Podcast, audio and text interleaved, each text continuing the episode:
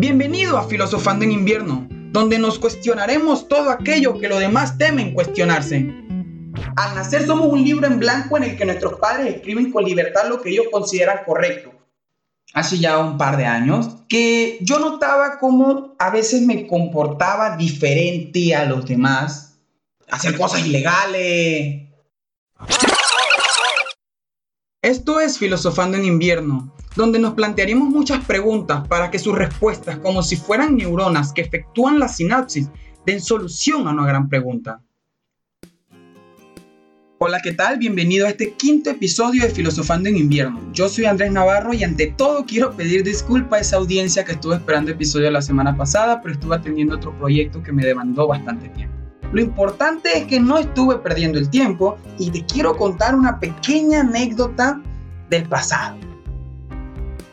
Yo recuerdo hace un tiempo atrás, hace ya un par de años, que yo notaba cómo a veces me comportaba diferente a los demás.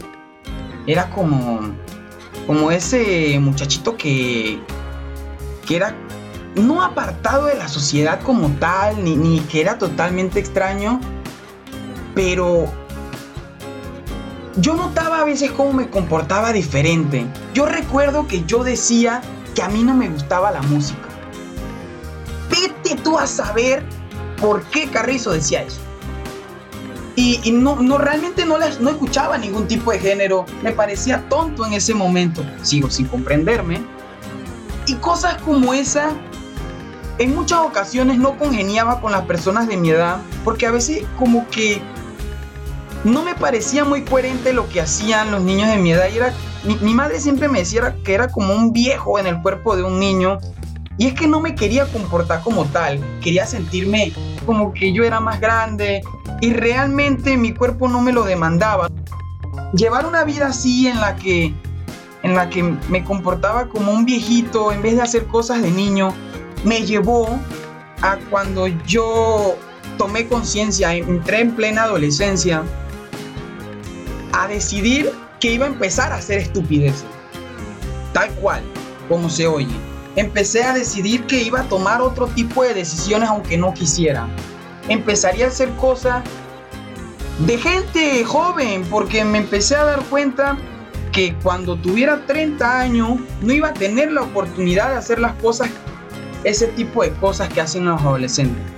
Me, me di cuenta que no iba a poder hacer más de cuatro cosas de adulto y me iba a sentir mal tratando de sentirme un chiquillón. Ese poco de gente vieja que quiere comportarse como adulto. Que tampoco me parece lo correcto. Ojo, ojo, quiero dejar en claro que no quiere decir cosas que afecten, que empecé a hacer cosas que afectaran a mi moral, ni tampoco empecé a hacer cosas ilegales, era empezar a hacer cosas de adolescentes normales. Dejar de estar comportándome como un viejo, como si tuviera necesidad de no hacer nada. Como si tuviera la necesidad de, de ser siempre una persona correcta, recta, probablemente tratando de ser perfecto cuando realmente no se puede, es imposible, innecesario y absurdo. Y entonces, en ese proceso, de darme cuenta de, pasar de una cosa a la otra, en vez de haber un balance, eso fue como ser recto toda la vida, hacer un desmadre por otra parte. Entonces fui intentando de encontrar un equilibrio en, en toda esta situación, en mi vida, en lo que era, en lo que soy, en lo que creo. Y tratando, muchas ideas iban por mi cabeza, van y venían. Fui parte de muchos grupos sociales, gente que estudiaba, fui parte de gente que no, gente que estaba en problemas. Bueno, también fui parte de gente que estaba en problemas. Sí, el mismo grupo, pero, pero sí, sí, la verdad sí, ahí sí lleva gente, se parte de ese grupo solamente. Hacía cosas que debía, cosas que no. Y es parte de todo un proceso, ¿no? Pero diría yo que en mi caso fue un proceso brusco en el que fui parte de uno, fui parte del otro, me cansé de ambos, quiero un equilibrio en la vida. Y entonces estuve pensando, pensando y pensando sobre psicológicamente cómo funciona ese fenómeno de la adolescencia como tal. Y creo que a pesar de que digo que es un proceso de la adolescencia, pienso que es un proceso de vida, porque estamos en un constante cambio evolutivo. Siempre, siempre estamos en un constante cambio evolutivo. Entonces no solamente es un proceso de adolescencia. Vamos a tener que sufrir este proceso a los 30, 40, 50, 60, cuando ya no vamos a poder caminar. Yo no me imagino viendo a unas personas jugando, haciendo un deporte, jugando fútbol, jugando badminton, tenis, y que mi cuerpo no reaccione a como estoy acostumbrado. No me lo puedo imaginar, la verdad me cuesta mucho imaginarme esa situación en la que ya soy una persona mayor, que su movilidad es limitada y que mi cuerpo ya no puede. Pero entonces ahí es donde digo que vamos a tener que sufrir ese proceso evolutivo de cambio para adaptarse a esas nuevas situaciones, ideas y a ese nuevo entorno de vida. Y estuve planteándome, o ¿cómo se le llamaría esto? una hipótesis, un análisis, estuve haciendo una recopilación de datos de mi vida y de lo que estuve observando sobre mí, sobre las demás personas que estaban a mi alrededor en esa edad. Y me puse a ver una situación, y es que somos una copia de nuestros padres, de nuestros hermanos, vecinos, compañeros de clase y toda persona con la que convivimos en nuestro diario vivir. Pensemos objetivamente en quiénes somos desde nuestro nacimiento. Al nacer somos un libro en blanco en el que nuestros padres escriben con libertad lo que ellos consideran correcto o que necesitaremos en nuestra vida.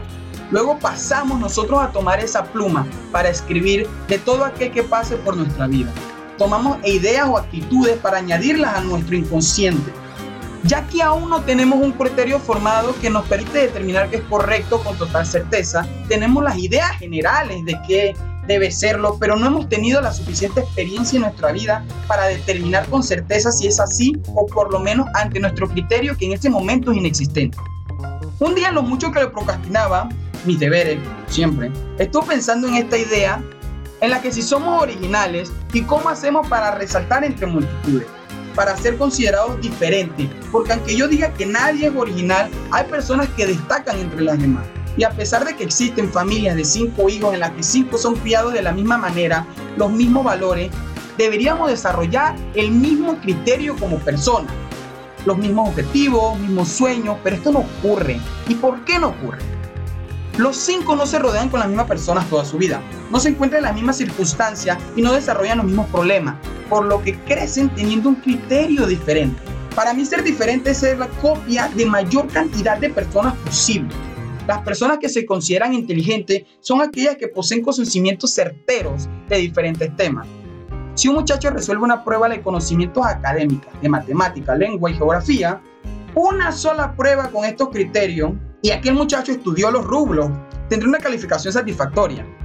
En cambio, si un muchacho sin nunca leer sobre eso, no aprobará de manera satisfactoria. Así mismo ocurre con el hecho de que todos quieren ser diferenciados del resto todos desean ser originales. Si nos rodeamos de diferentes personas, cada uno con ideas que no son comunes, leemos diversos libros para adquirir el conocimiento de personas que no podemos conocer físicamente, para adueñarnos de sus conocimientos que adquirieron a lo largo de muchos años, de errores y golpes de la vida, así empezamos a escribir en nosotros todos aquellos conocimientos que adquirimos de tantas personas, seremos capaces de poder diferenciarnos del resto.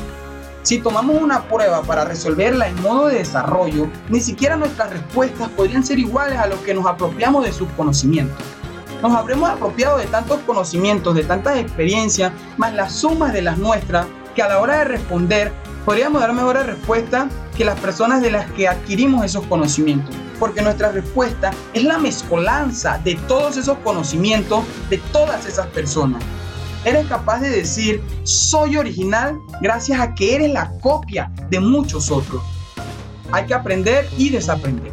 Hay que hacer un profundo estudio de autoconocimiento para saber realmente quiénes somos, para reconocer aquellas cosas que hemos aprendido en automático, esos comportamientos aprendidos que realmente no es lo que queremos ser. Hay claros ejemplos de este tipo de comportamiento que te enseñan en la religión, la cultura de tu país, pueblo o región. En muchos casos los comportamientos aprendidos contradicen el de otros gremios o sociedades y no te permiten mantener una postura neutral porque estás convencido de tener la razón o crees que estás en posición para criticar las acciones de otros.